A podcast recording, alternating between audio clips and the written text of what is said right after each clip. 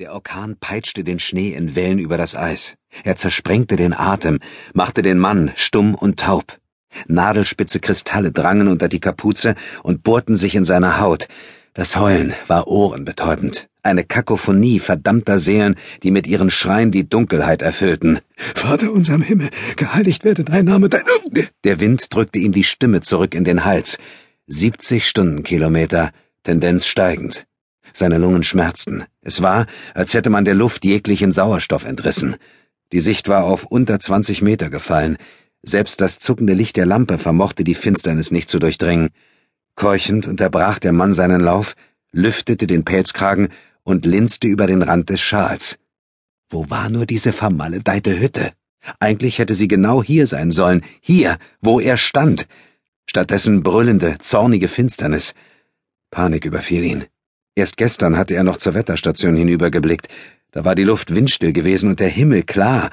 Ein Traum von einer arktischen Winternacht mit Sternen, die bis zum Boden reichten. Doch hier auf Spitzbergen konnte das Wetter binnen weniger Stunden umschlagen. Dann ließ es den Menschen spüren, dass er nur geduldet war. Die Wetterstation Heißsporn befand sich gut einen Kilometer vom Eingang der Forschungseinrichtung entfernt. Doch bei diesem Wetter hätte sie genauso gut am anderen Ende der Welt liegen können. Und er hatte in der Eile vergessen, den Kompass einzustecken. Oh, Idiot, Hirnverbrannter! Es waren schon Männer wegen geringerer Vergehen gestorben, verirrt, verloren, im Eis gefangen und erst zur Schneeschmelze wieder aufgetaucht, wie starr gefrorene Rinderhälften. Andererseits, ob der Kompass unter diesen Verhältnissen überhaupt funktioniert hätte? Nadeln konnten einfrieren, magnetische Unregelmäßigkeiten zu Abweichungen führen.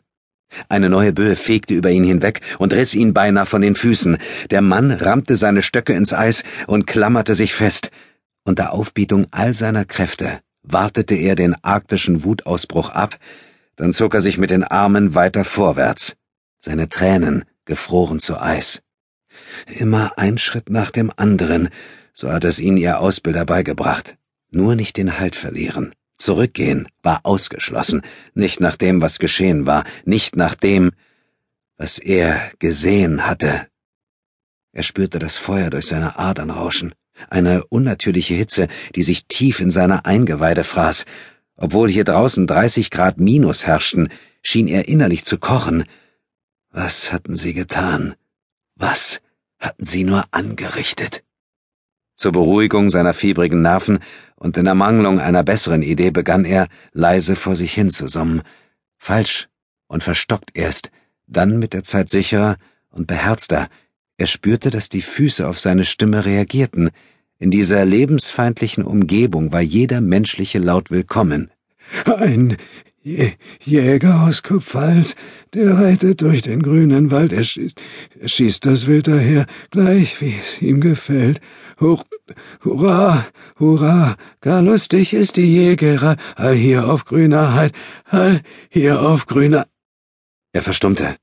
Drüben, am äußeren Rand seines Sichtfeldes, war ein kurzes rotes Blitzen zu sehen gewesen. Er schaltete die Lampe ab, und sofort war die Finsternis wieder da, laut, brüllend, erstickend. Er hielt den Atem an, versuchte seine Panik zu bezwingen. Da, da, da war es wieder. Das Positionslicht des Wetterpostens. Viel weiter rechts als erwartet, aber immerhin. Vermutlich hatte der Wind für die Abdrift gesorgt. Und dabei hatte er sich so bemüht, die Richtung zu halten. Er spürte einen Anflug von Hoffnung. Wenigstens für den Moment war er gerettet. Mit neu erwachtem Mut machte er sich auf den Weg. Jeder Schritt, den er zwischen sich und die Forschungseinrichtung brachte, war eine Erleichterung. Er wollte nur noch weg, weg von dieser kalten Insel, weg aus der ewigen Finsternis und Einsamkeit, vor allem aber weg von dem Grauen, das hinter ihm unter dem Eis lauerte. Oberleutnant Karl-Heinz Kaltensporn fiel es schwer, seine Augen von der Karte abzuwenden. Das Wegenetz war ungeheuer, viel größer als zunächst gedacht, ein einziges gewaltiges Labyrinth aus Gängen, Stollen und Wegen, das keiner richtigen Logik zu folgen schien. Weder gab es Kanten, noch rechte Winkel, noch ebene Flächen. Die Anlage hatte mehr Ähnlichkeit mit einer Kinderzeichnung als mit dem Grundriss einer Siedlung. Und doch wohnte der Sache eine tief verborgene Logik inne. Die Menschen, die das erbaut hatten, waren vielleicht keine Architekten gewesen, aber Sie waren Künstler, gesegnet mit der Gabe der Harmonie und Vollkommenheit. Nicht Präzision oder Effizienz waren ihre Kriterien gewesen, sondern Schönheit und Einklang von Mensch und Natur. Ein Ideal, das den heimatlichen Architekten, allen voran Albert Speer mit seinen aberwitzigen Mammutprojekten, ein Dorn im Auge sein musste. Den Bauprojekten von Hitlers Generalbauinspektor und jetzigem Rüstungsminister hatte schon immer eine gewisse Hybris angehaftet, doch mittlerweile schienen die Herren in Berlin nur noch von Größenwahn getrieben zu sein. Alles musste immer gerader, weiter, höher und größer sein. Das Kleine wurde vom Großen erdrückt, das Starke fraß das Schwache. Wie in der Architektur, so auch in der Gesellschaft. Waren Bauwerke nicht seit jeher ein Spiegel der Zivilisation? Doch solche Gedanken behielt man besser für sich, wenn einem die eigene Karriere lieb war. Außerdem, Kaltensporn hätte sich nicht zu dieser Mission gemeldet, wenn er nicht wenigstens zum Teil an die Versprechen des Führers geglaubt hätte. Den wortreichen Bekundungen vom schnellen Sieg, vom allumfassenden Triumph. Doch hier oben, im arktischen Norden, weit weg von daheim, fiel es ihm zunehmend schwer, den Traum vom tausendjährigen Reich zu träumen, nicht weil die Freunde von der Propaganda sich nicht redlich bemühten, diese Vision aufrechtzuerhalten, sondern weil die Meldungen, die man hier auf Spitzbergen über Funk aus anderen Teilen der Welt empfing, so ganz anders lauteten.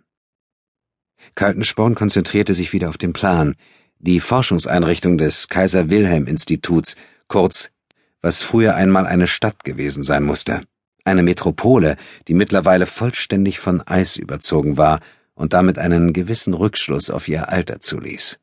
Dabei machte der Abschnitt, den man für die Labors in Beschlag genommen hatte, nur einen Bruchteil des ungeheuren Wegenetzes aus, das sich unterhalb des Gletschers in alle Richtungen ausdehnte. Niemand konnte ahnen, wie weit es sich noch ausdehnte.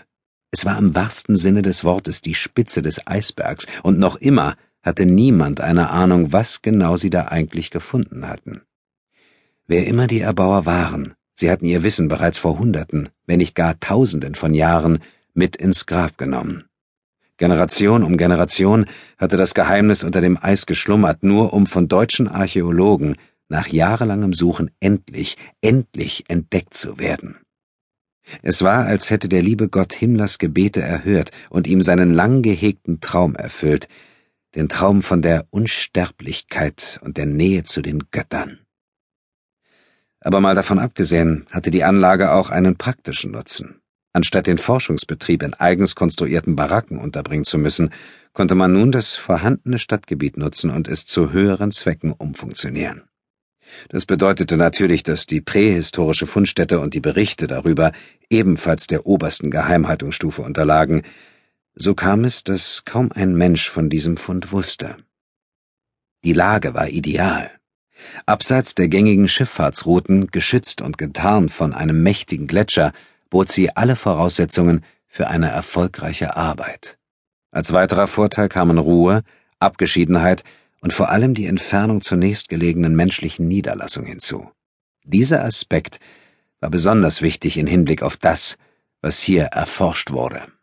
Kaltensporn wollte gerade ein paar Notizen machen, als von nebenan plötzlich ein heftiges Rumpeln zu hören war. Zeitgleich ertönte das Kläffen der Hunde.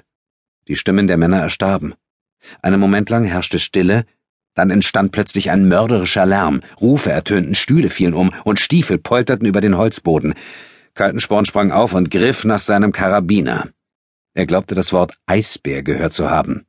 Mit entschlossenem Blick stürmte er aus dem Funkraum hinüber zum Gemeinschaftsraum, wo bereits helle Aufregung herrschte.